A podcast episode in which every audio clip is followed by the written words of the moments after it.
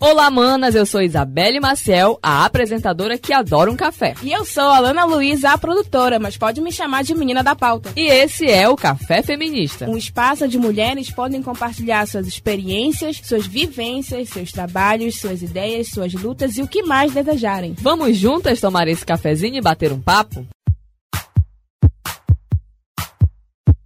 Lembrando que toda sexta-feira tem episódio novo no Spotify e no Anchor. Nós também estamos no Facebook Café Feminista e no Instagram arroba podcast underline Café Feminista. Lá você pode acompanhar as novidades sobre o podcast e também temos nosso número de WhatsApp para você entrar em contato e mandar suas sugestões e também receber informações. Então anota aí: DDD 93 991 13 8704 991 13 8704.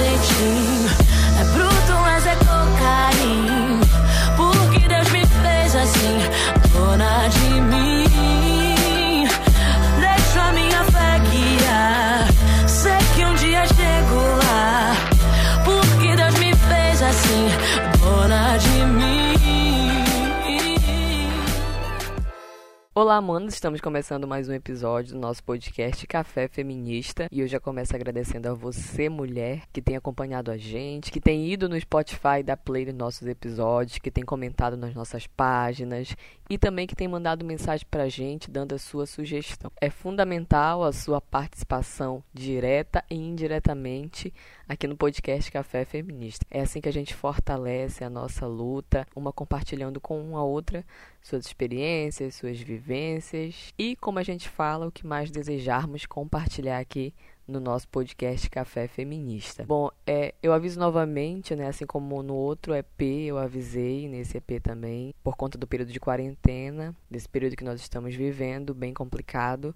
Nós estamos gravando de uma forma diferente o podcast Café Feminista. Infelizmente a gente não pode estar cara a cara com as entrevistadas, mas nós estamos gravando da maneira que podemos. E por conta disso, pode ser que ocorra alguns problemas de diferença no áudio, o próprio áudio ficar com alguns barulhos no fundo, mas enfim, tudo por conta desse momento que estamos vivendo e precisamos nos prevenir. Mas vamos direto ao tema, vamos direto ao assunto sobre o nosso podcast. Nós vamos falar sobre afroempreendedorismo feminino. Bom, o afroempreendedorismo feminino ele é realidade para cerca de 4,7 milhões de brasileiras. Isso também está muito relacionado à falta de oportunidade para as mulheres, mas principalmente para as mulheres negras. E daí então acaba surgindo a necessidade de criar algo para se sustentar. Mas também o afroempreendedorismo feminino ele tomou impulso com a valorização da cultura afro e a ampliação da autoidentificação. Grande parte desses negócios eles nascem não só por conta da oportunidade, mas também pela necessidade, como eu falei, né? A falta de desemprego, ela causa essa necessidade de empreender, digamos assim. Bom, ao verem que suas demandas não são atendidas pelo mercado, as mulheres negras criam suas próprias alternativas. Então, a gente chama isso de afroempreendedorismo, onde é, são resgatados e valorizados as suas raízes. As mulheres negras criam negócios e alcançam públicos antes ignorados e acabam também impactando nas suas comunidades. E nós resolvemos trazer um bom exemplo de um afroempreendimento. A gente vai falar hoje sobre o Ateliê Sawabona. Gostaríamos muito de agradecer a presença da Alene Sawabona. Ela é pedagoga, mulher negra amazônida e afroempreendedora. Ela que toca os negócios do Ateliê Sawabona. Seja muito bem-vinda, Alene. Salabona, meu povo, um abraço a todas as ouvintes do podcast Café Feminista. Obrigada, Isabelle, pelo convite. Eu fico muito feliz quando eu posso contar um pouco a minha história, né, enquanto empreendedora negra, e poder compartilhar um pouco essa experiência. E eu espero que motive muitas outras mulheres negras, né, que queiram também empreender e que queiram comunicar a identidade por meio da arte, por meio das suas produções, né, das suas obras, do seu artesanato, seja lá do que for, mas que a gente esteja sempre nessa rede de comunicação identitária e levando um pouco da nossa mensagem para o mundo e compartilhando com outras mulheres. E é isso, vamos lá. Bom, e já vamos começar o nosso bate-papo tomando esse cafezinho aqui com a Lene perguntando de onde surgiu a ideia de criar o Ateliê Salabona. Conta pra gente um pouco aí a história, o porquê da criação. Bom, Salabona Ateliê surgiu de uma necessidade pessoal, mas eu não comecei com este nome, Salabona, e eu vou contar um pouquinho dessa história. Em 2016, eu assumi meu cabelo crespo e eu senti a necessidade de usar acessórios que me representassem enquanto mulher negra que estava nesse processo de reafirmação da sua identidade. E eu sempre gostei de trabalhos manuais, a minha mãe é costureira, eu comecei a, a produzir brincos para mim, porque eu gosto muito de brincos. Eu já produzia, mas não com essa, não com tecidos, né? Eu fiz um brinco em fevereiro de 2017 de tecido e postei no meu Face, mas eu não estava com a intenção de comercializar. Esse brinco teve uma aceitação muito grande. Eu recebi algumas encomendas. Eu fiquei surpresa porque eu não estava com a intenção realmente de comercializar. Eu estava só divulgando uma arte que eu tinha feito. E depois eu fiz algumas flores de cabelo, algumas tiaras, eu fiz outros brincos com outras estampas e fui postando e a aceitação foi muito grande. Eu comecei a receber encomendas e comecei a fazer essas encomendas e aí eu comecei a ver que aquela necessidade pessoal também era uma necessidade coletiva, porque a maioria das pessoas que estavam comprando as minhas peças eram mulheres negras que também estavam passando por esse mesmo processo que eu. E uma amiga minha veio e disse assim: "Alene, por que tu não cria uma marca e produz é, peças identitárias e eu fiquei, será? E ela sugeriu, ah, cria Afrolene. Junta o teu nome, porque é uma questão pessoal, junto com a questão da identidade negra, né, afro e tudo mais. E aí, de primeiro momento, surgiu o Afrolene. E eu comecei a produzir peças já com a intenção de, de, de vender. Mas o foco não era o lucro. O foco era atender a necessidade de outras mulheres que estavam passando pelo mesmo processo que eu. E eu fui me inspirando em outras mulheres que já produziam peças, né, com essa característica mais identitária. Mulheres aqui do Pará, mas não aqui de Santarém, porque na época ninguém produzia aqui. E mulheres de, de outros estados, né? Eu fui me inspirando em algumas marcas Fiz a primeira compra de, de, de, tecido africano por internet. Eu comprei de São Paulo, paguei um frete caríssimo e criei a primeira coleção que se chamava Capulana. E essa coleção eu fiz um ensaio né? Lancei turbantes, flores de cabelo, colares, brincos, todos confeccionados com tecido africano. E a aceitação assim foi muito grande. Eu tive uma, uma receptividade muito boa entre as mulheres negras, todas, mas ah, principalmente entre elas porque a, a marca, os produtos comunicavam também para elas essa necessidade de representatividade. E eu comecei a confeccionar motivada por elas, porque assim, elas consumiam e alguém via e ah, quem fez? Ah, foi a fulana. E começou as indicações e foi crescendo o trabalhinho dessa forma. E depois eu senti a necessidade de, de, de ter o um nome que representasse essa mensagem que esses produtos passavam né, de respeito à nossa identidade, de respeito, de valorização da nossa estética enquanto pessoa negra. E aí veio Sawabona. Sawabona é um cumprimento utilizado na África do Sul que significa eu te respeito, eu te valorizo, és importante para mim. E a resposta desse cumprimento é Shikoba, que significa então eu existo, eu sou bom e eu sou importante para você. Então era do, da, da, cultura de algumas comunidades, comunidades da África do Sul. Eles consideravam que todos os seres humanos são pessoas boas por natureza e que quando alguém comete algum erro ou um equívoco, essa pessoa se, se desvia da sua natureza, da sua essência boa e ela precisa, digamos, retornar para sua natureza, né? E ela precisa ser acolhida para que ela retorne à sua natureza de fazer o bem, né, de, de, de prosperar. Então, nessa, nessas, nessas comunidades, sempre que uma pessoa se desviava, digamos assim, do seu caminho, caminho, eles faziam essa, essa atividade. Eles reuniam todas as pessoas da comunidade, faziam um círculo e colocavam essa pessoa que cometeu é, determinado erro bem no centro do círculo, né? Então, cada pessoa de, dessa comunidade ia até essa outra pessoa e dizia assim: Salabona, eu te respeito, eu te valorizo, tu és importante para mim. E a pessoa respondia Chicoba, então eu existo, eu sou bom para você. Era essa a, a prática que eles tinham, né? De valorização de cuidado, de acolhimento com o outro. Então eu vi que carregava a essência do meu trabalho, que era exatamente era exatamente isso que estava acontecendo. Eu estava produzindo é, peças que respeitavam a nossa estética, a nossa necessidade de representatividade, e ao mesmo tempo eu estava recebendo essa, essa mesma energia, né, do, do das mulheres que estavam adquirindo os meus acessórios, porque elas também se sentiam representadas pelo, pelo, pelos produtos que eu estava confeccionando e eu também me via nessas mulheres. Então é, criou-se uma rede, digamos assim, um grupo de, de, de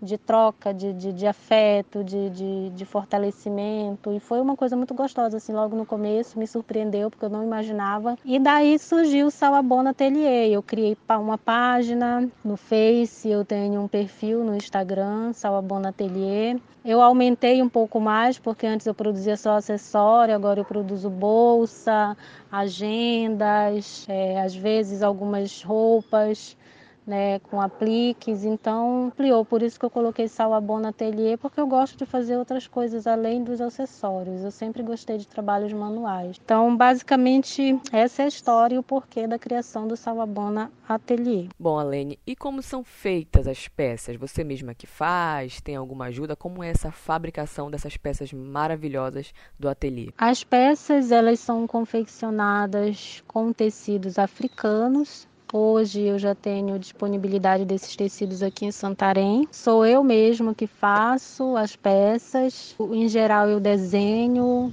Meus brincos têm uma, uma, uma forma assim geométrica. Geralmente eu desenho os brincos, eu monto as peças. O processo criativo é autônomo, pensado, idealizado mesmo por mim. E eu sempre dou opção para as minhas clientes de escolherem as estampas, os modelos, os tamanhos, porque eu sempre quero que elas estejam adquirindo peças que realmente façam parte da, da sua personalidade, né? Que, que seja sendo reflexo de tudo que elas estão vivendo naquele momento, né? De, de, de autoafirmação, de, de valorização da sua estética. No momento eu não tenho ajuda nenhuma, eu produzo sozinha no meu tempo livre porque eu sou pedagoga e o Salabona não é só uma questão de lucro, como eu já expliquei anteriormente, então a gente vai fazendo como dá.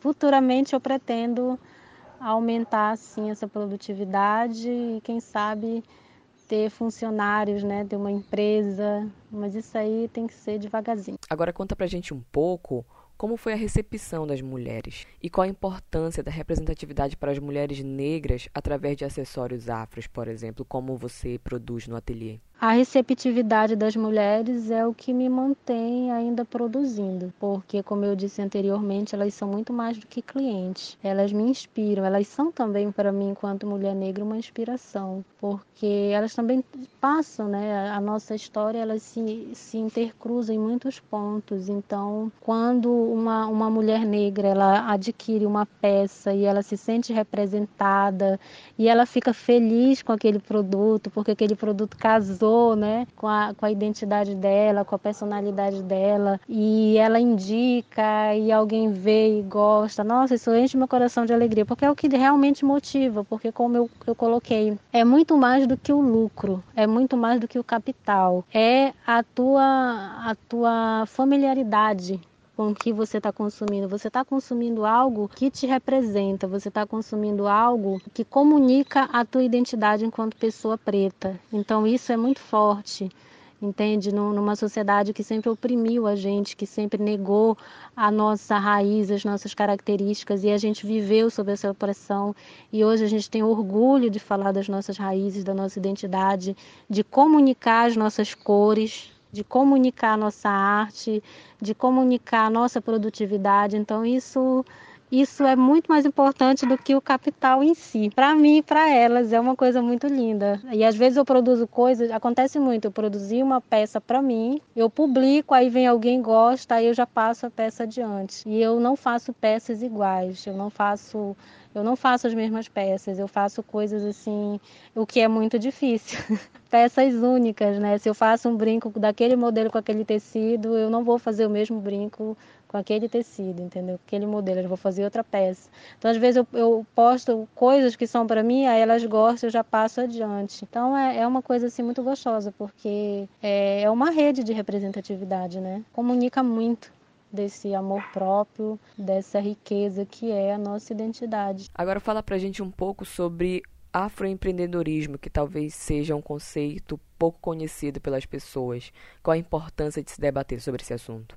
O afroempreendedorismo, muitas pessoas pensam que surgiu recentemente, mas ele existe no mundo desde que existe pessoas pretas no mundo, a gente sempre foi empreendedor. Não é uma prática recente, muito menos aqui no Brasil. O empreendedorismo entre pessoas negras sempre existiu. Atualmente, os empreendedores negros, eles são, eles somam cerca de 50% dos empreendedores no Brasil. Muitos desses empreendedores informais, como eu, que eu não tenho uma empresa com CNPJ, não tenho é, funcionários. E a gente movimenta bilhões, bilhões, não é mil, é bilhões. A gente movimenta muito recurso com, com o nosso empreendimento. Agora você imagina esses bilhões que, que a gente movimenta entre nós, que é o black money. Esse dinheiro, esse capital circulando entre pessoas negras, melhorando a condição de vida de pessoas negras. Bom, é um pouco, não aprofundando muito, mas é,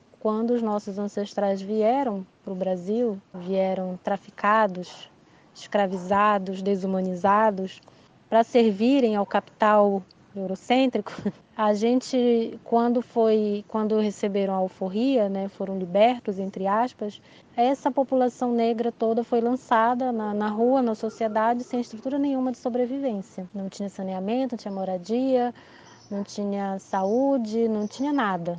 Foram lançados simplesmente na, na rua. Os negros libertos não eram mais escravos, mas não tinha uma estrutura para essa, essa população toda, que era muito maior do que a população branca que vivia no Brasil atualmente. E a esse povo precisava sobreviver. Eles precisavam sobreviver, então eles começaram a empreender. Esse empreendimento surgiu aqui no Brasil basicamente eles começaram a empreender, vender angu nas feiras, nas quitandas, remédios, roupas, uma série de coisas, né? E daí surgiu essa necessidade de empreender para o negro foi e é ainda uma estratégia mesmo de sobrevivência, porque para muitos negros, para muitas pessoas negras, a produção dele é a renda. É com, com essa produção que ele coloca o alimento dentro de casa, que ele paga as contas dele, e muitos começam com um trabalho informal, como é o meu caso. Eu sou informal ainda. E é uma e é, é assim muito importante porque assim o afroempreendedorismo é um espaço para criar renda para pessoas pretas. E a gente está passando por esse processo de formalização das do, do, nosso empreendimento, mas também é muito difícil porque a gente esbarra com muitas dificuldades. Né? O racismo ele é muito forte sobre a gente. Por exemplo, se uma empresa ela vai num, num banco né, para fazer um empréstimo, ela vai esbarrar com racismo institucional como se você não fosse dar conta de pagar aquilo ali. Então, às vezes, você vai ter um crédito negado. E, é, e a gente não tem a mesma oportunidade de crescer no mercado que, o, que as pessoas brancas têm. Porque herdaram empresa da, da família, porque tem um capital da família para aplicar. A gente começa do zero. A gente começa produzindo coisas e com pouco recurso a gente vai aplicando aqui, vai aplicando e vai aumentando é, é, as nossas vendas.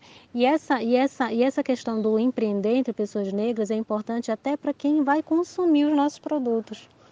Né? Porque é um produto que alguém está pensando esse produto para você, criado por uma pessoa que tem as mesmas necessidades que você tem, e o consumidor vai e esse consumidor se enxerga naquele produto e ele vai consumir algo que também vai estruturar uma, um, vai girar um capital, vai melhorar a condição de vida de uma outra pessoa negra.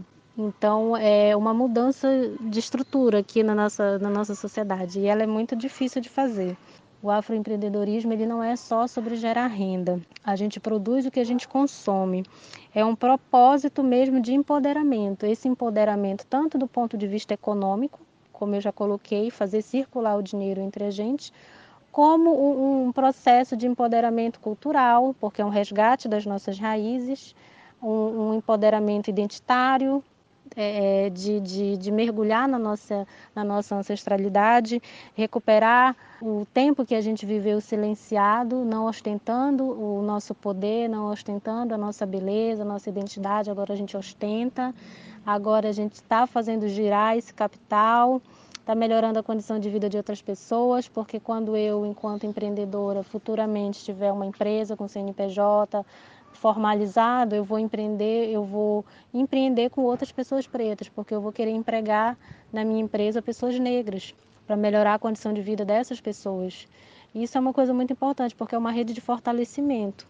Então é muito mais do que o capital entende? É, é um fortalecimento, é realmente um, empoderamento. Então a gente vai a gente vai consumir algo que nos representa e vai vai consumir de quem está produzindo. Então essa questão de você comprar e indicar as suas peças, a, o que olha eu comprei é um brinco, um turbante de tal pessoa, você já indica para outra pessoa. Então é muito é muito legal isso.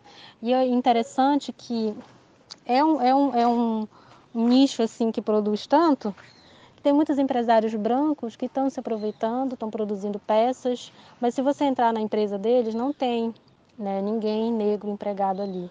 Se tiver, limpando o chão da empresa dele. Mas lá, enquanto no processo criativo, não tem. Quem está criando, se apropriando, na verdade, de uma identidade para gerar lucros é uma pessoa branca. Né? Então, é, esse é o X da questão. É esse é o X da questão.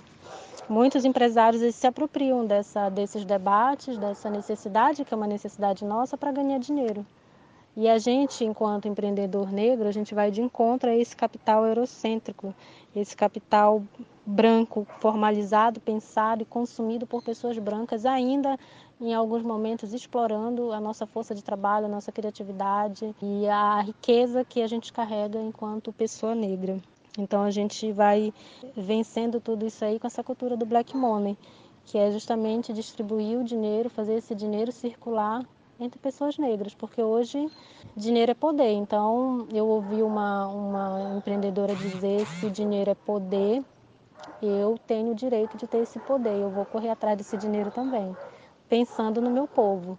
Então não é por isso que eu coloquei e volto a, a enfatizar. Afroempreendedorismo não é só sobre dinheiro, só sobre lucro. É sobre empoderamento, é sobre formalização, é sobre crescimento dessa população negra que também tem direito de ter acesso a esse poderio econômico, também tem direito de empreender. Bom, para encerrar, nós gostaríamos que você deixasse uma mensagem para as nossas ouvintes, que assim como você, elas possuem grandes talentos, mas que às vezes podem ainda ter um receio de empreender e estar tá ganhando uma grana aí. Bom, a mensagem que eu deixo para as pretas e para os pretos que querem empreender é vamos empreender. Vamos mudar essa estrutura aí que nos exclui, vamos nos organizar, porque o nosso empreendedorismo é uma resistência contra essa sociedade que nos oprime que nos subjuga e o Black Money vem aí mostrar o poder do povo preto quando ele está organizado.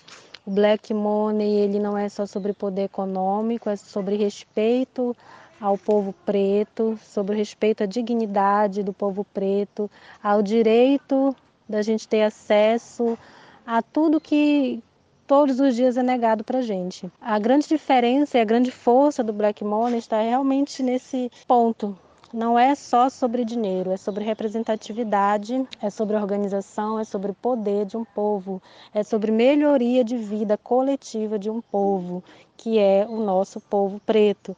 O capitalismo eurocêntrico, o grande foco dele é só dinheiro, é só lucro, é só exploração.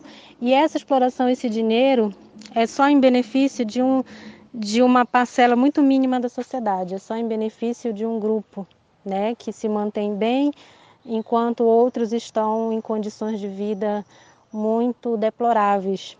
Então não é um capital humanizador. O black money ele é humanizador, porque ele vem para fortalecer a estrutura econômica, cultural, identitária de uma população negra. Então, empreender é muito mais do que do que fazer trocas financeiras para o povo preto. Então eu deixo essa mensagem que a gente possa se empoderar, a gente possa se empoderar e o Black Money está aí para nos dar essa, essa alternativa, não só econômica, né, mas por como eu falei, uma rede de representatividade, de fortalecimento. Se você puder consumir de pessoas negras, consuma, indique o trabalho, seja de quem for, compre, indique, porque aquela aquela empreendedora, ela muitas vezes nós, né? a gente tem paixão pelo que a gente faz e ali é a nossa sobrevivência, muitas das vezes. Para algumas pessoas é o ganha-pão, para outras é um complemento de renda. Mas de qualquer forma, movimentar o dinheiro entre nós é resistência, porque esse dinheiro dá poder, a gente vai atrás desse poder também, mas melhorando a condição de vida do nosso próximo. Porque diferente do, do, do dessa concorrência né, da sociedade capitalista, a gente não tem essa concorrência entre nós. A gente apoia, a gente consome de outras mulheres, de outros, de outros homens que produzem. A gente indica o trabalho porque a gente também quer fortalecer o trabalho do nosso companheiro, da nossa companheira. A gente quer crescer, mas quer que o outro cresça junto, né? Porque esse, esse capital que gira entre nós muda toda uma estrutura social que a gente tem batalhado para mudar há muito tempo. Então eu deixo esse recado. Salabona a todos, muito obrigada. Qualquer coisa, estamos aí. Sigam lá meu perfil. E é isso. Indiquem o trabalho e Salabona. Além, nós gostaríamos de agradecer muito a sua participação no nosso Café Feminista. Esperamos que você volte mais vezes aqui para conversar com a gente e com as nossas manas ouvintes. Bom, manas, o nosso episódio já está chegando ao fim, mas eu gostaria de agradecer a você ter topado tomar esse cafezinho com a gente, conhecer um pouco da história do Ateliê Salabona, ouvir aí um pouco da história da Lene, uma mulher negra, forte, que empreende, vai em busca dos seus sonhos e também proporciona para outras mulheres se sentirem bem, se sentirem lindas com as peças que usam e principalmente se sentirem representadas. Então é essa mensagem que fica. Você mulher que de repente aí faz alguma peça bacana e que também pode ajudar outras manas a se sentirem representadas, você que fabrica, sei lá, roupa, pulseira, cordão, boné, enfim, você que tem o talento, você que é artista e pode ajudar outras mulheres a se sentirem bem vestindo ou usando o que você fabrica, o que você faz, não tenha medo, empreenda, porque nós mulheres podemos ter o nosso próprio negócio sim. Então vamos seguir firmes, vamos ajudar umas às outras. Vamos... Afinal, como eu sempre falo, como eu sempre conversei com a Lana em outros episódios, independente da forma que seja, se você pode fazer alguma coisa, pode ser uma coisa que você acha pequena, mas que para outra pessoa é uma coisa muito gigante, a gente pode fazer. Então é isso aí, vamos seguir firmes, ajudando o máximo possível de mulheres que nós pudermos. E aquela famosa frase para terminar o nosso podcast: lugar de mulher é onde ela quiser.